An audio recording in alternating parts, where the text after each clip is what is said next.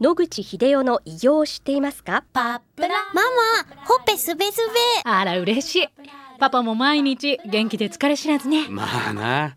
おばあちゃんも近所で若いと評判だよ。おかげさまで。おじいさんいつまでも健康で幸せですね。うん。野口英世の医師により開発されたパプラール。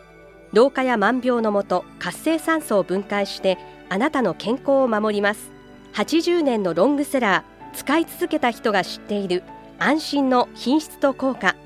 その悩みいつまで我慢しますか？お問い合わせは東洋厚生製薬所または武蔵野製薬へ。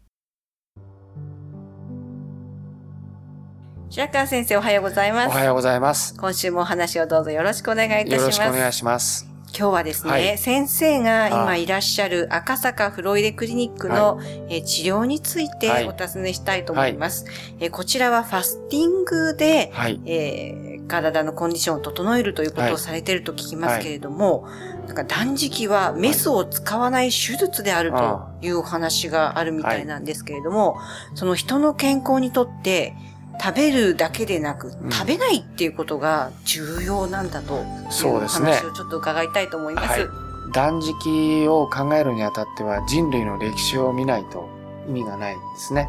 そうしますと、まあ人類の歴史で今ほど、まあ、飽食の時代と言われますけども、朝昼晩ご飯を食べられたっていう時代はほとんどないわけです。そうしますと、ほとんどの人類の歴史上、お腹空いてしょうがないという事態になってたわけですね。それが基本のわけです。したがって、まあそこへ戻ろうよというのが、まあ絶食療法の基本的考え方ですね。どうしてそれがいいかというと、体の胃腸がまあ一番重要なわけですけども、基本として、それが3回食べるとくたびれちゃうというのが基本にあるわけです。従いまして、それを数を減らすと。そうすると逆に1回ごとの吸収率が上がってくるということによって、決して低栄養にはならないということが基本にあるんだと思います。そこでまず3回食べてるのを1回減らしてみると。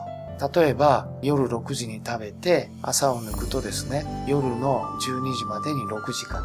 それから昼ご飯を食べる間に12時間あって18時間胃腸の中に物が入っていないという状態になります。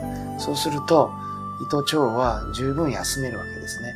ところが、そこに、まあ、朝ごはんを入れる、それからおやつを入れるとかいうようなことになりますと、まあ、腸が休まる時間がない、胃腸が休まる時間がないと。これは、すべての基本ですので、人間にとって。それがまずいことになってしまうというのが今のあの考え方なんだと思います。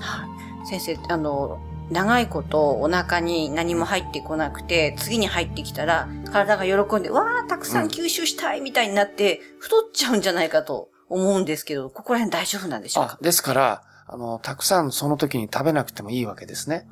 例えば、100という量を3回朝昼晩食べると。で、吸収率が50%だとすると、トータルの吸収量は150になります。で、これを2回に減らして、100、100入れて、吸収率が100%に近くなると200に近くなります。従いまして、3回食べている時よりも吸収率が良くなって入る量は多くなる可能性があります。そうすると少ない量に例えば100、100ではなくて50、50にしといても100になるから3回食べているのとそんなに違わなくなるんですね。ですから少量にすることによって吸収率を上げて無駄も防いだり余分な仕事を胃腸にさせないということも重要だと思います。これは食いしん坊さんにとってはちょっと辛いことかなとうん思うんですが。まあ、あるだけ食べるっていうのはね、昔の人類から言うととんでもないことになっちゃうわけで、そうすると胃腸が早く弱ってしまうので、それから中にある腸内細菌もきちっとした仕事ができなくなりますのでね、できるだけ少なくした方がかえって調子がいいと。私も朝昼晩3回食べてましたけど、1回減らしてみると、かえって調子がいいというのは感じます。先生は昼と夜なんですか？そうですね。朝は紅茶を飲むぐらいで、ほとんど何も食べません。はい。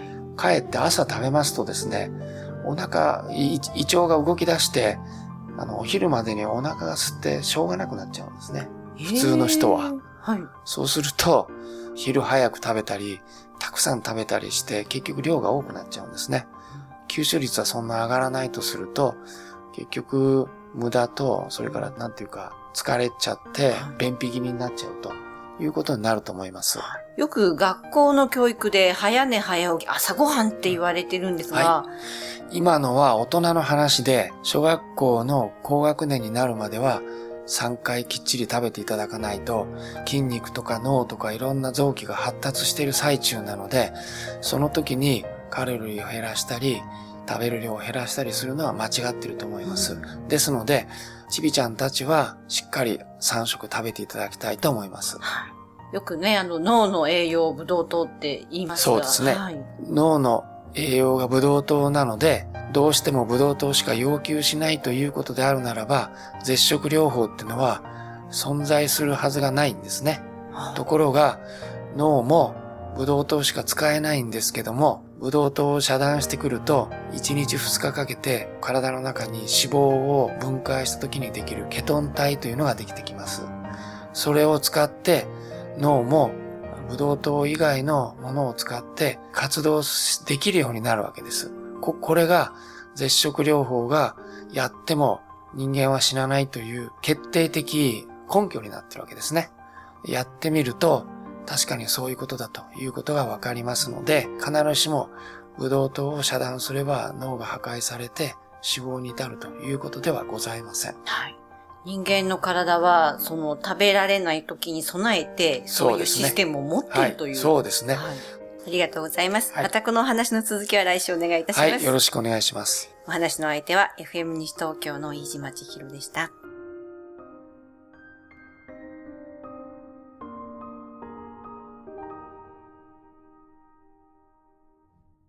日々進化するがん治療一般的な治療では無理と言われてしまったんですが諦めない独自の治療法を提案。これまでの治療がとても辛くて。まずは痛みを与えない安心できる希望の治療を。赤坂フロイデクリニック。お問い合わせご予約は電話0364347111 0364347111